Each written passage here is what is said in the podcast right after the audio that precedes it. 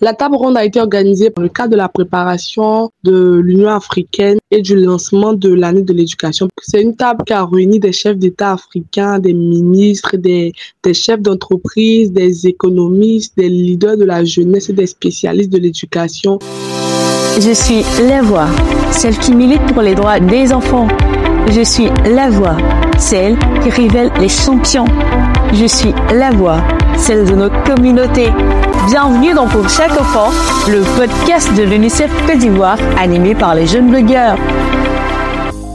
Nous sommes le 10 février, la veille de la finale de la Coupe d'Afrique des Nations opposant la Côte d'Ivoire au Nigeria, en partance pour l'aéroport Félix Houphouët-Boigny afin de vous embarquer dans l'univers d'une jeune fille dont le leadership et l'engagement communautaire ne sont plus à présenter.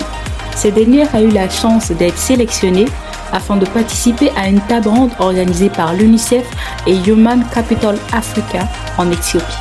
Hello, je suis Yasmine Sivaï, coordonnatrice de Uriport Cocody et ambassadrice Yoma. Je vous embarque dans ma merveilleuse aventure à Addis Abeba en Éthiopie. Suivez-moi pour tout savoir.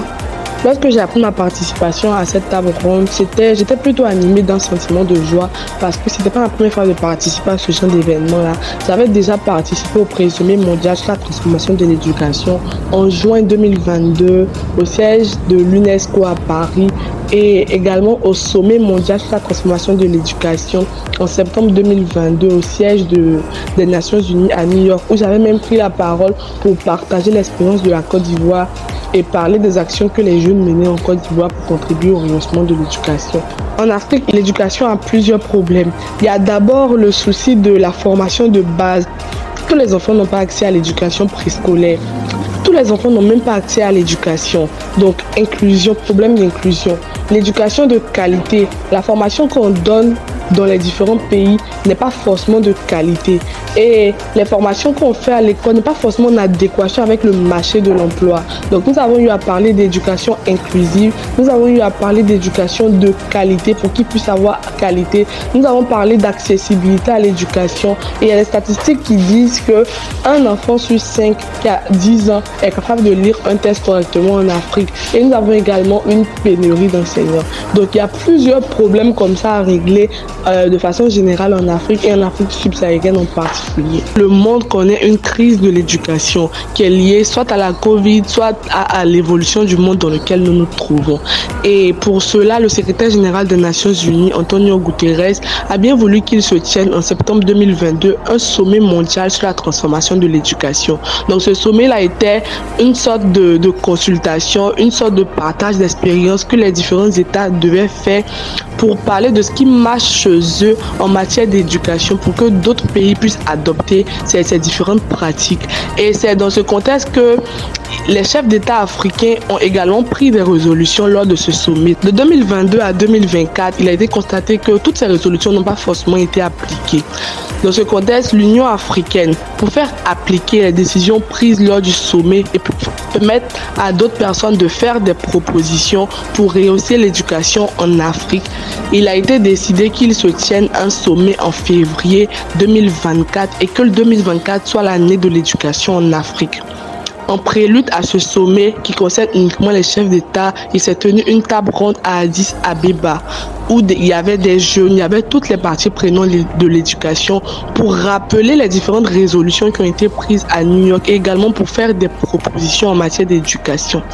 Nous les jeunes, nous avons eu l'opportunité de participer à cette table ronde. Déjà le premier jour, c'était une rencontre uniquement de jeunes où nous avons fait des propositions, nous avons discuté sur des propositions, nous avons parlé de certains points clés que nous voulions voir changer au niveau de l'éducation en Afrique.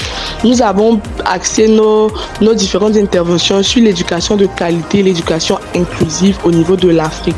Donc la table ronde, après le premier jour qui a été la consultation entre les jeunes, il y a deux autres jours où c'était des consultations entre les jeunes et toutes les parties prenantes de l'éducation en Afrique, que ce soit les ministères, euh, les différents partenaires. Donc euh, la consultation s'est tenue sur deux jours, sans compter le premier jour où les jeunes étaient entre eux. À cette table ronde, nous avons parlé d'éducation de qualité. Les différents pays ont fait les propositions. On a rappelé les résolutions qui avaient été prises à New York. En tant que YouReport, nous avons déjà mené plusieurs actions pour contribuer au rehaussement de l'éducation au Côte d'Ivoire.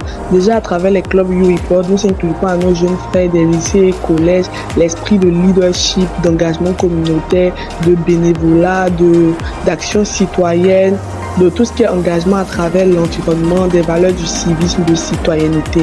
Et aussi, nous, au niveau de YouReport Cocody en 2023, nous avons mené un projet qu'on appelait Mon école au marché. Mon école au marché, c'est un projet d'aide, d'appui financier et matériel que nous avons apporté à un centre psychosocial du marché Coco Vico. Donc, il y a des enfants des commerçants qui font des cours du préscolaire au niveau du, marché de Coco Vico. Et nous avons apporté notre appui à cette école-là durant toute l'année 2023, que ce soit en termes de, de, main-d'œuvre, parce que nos bénévoles allaient aider les éducatrices préscolaires qui étaient là-bas de façon bénévole. nous avons également fait des dons d'outils didactiques, que ce soit livres, que ce soit cahiers et tout, pour avoir des coins au niveau de l'école, coin cuisine, coin musique, etc. Au sorti de ma participation à cette table ronde, ce que moi je peux apporter, ce que je peux faire, c'est de continuer à mener de petites actions pour, à moi-même, mon propre niveau, euh, contribuer au rehaussement de l'éducation en Afrique. C'est de ne pas attendre que tout vienne de l'État, mais c'est de moi également poser de petites actions pour que les choses puissent changer en matière d'éducation. Ça y est, nous sommes à la fin de cet épisode. Retenons dans l'ensemble que l'éducation joue un rôle primordial au sein d'une nation, car sans elle, la construction d'un avenir radieux serait une illusion. Il y va de tous de mener ce combat comme Yasmine Sibaï. Nous vous donnons rendez-vous très bientôt pour un autre épisode. D'ici là, portez-vous bien.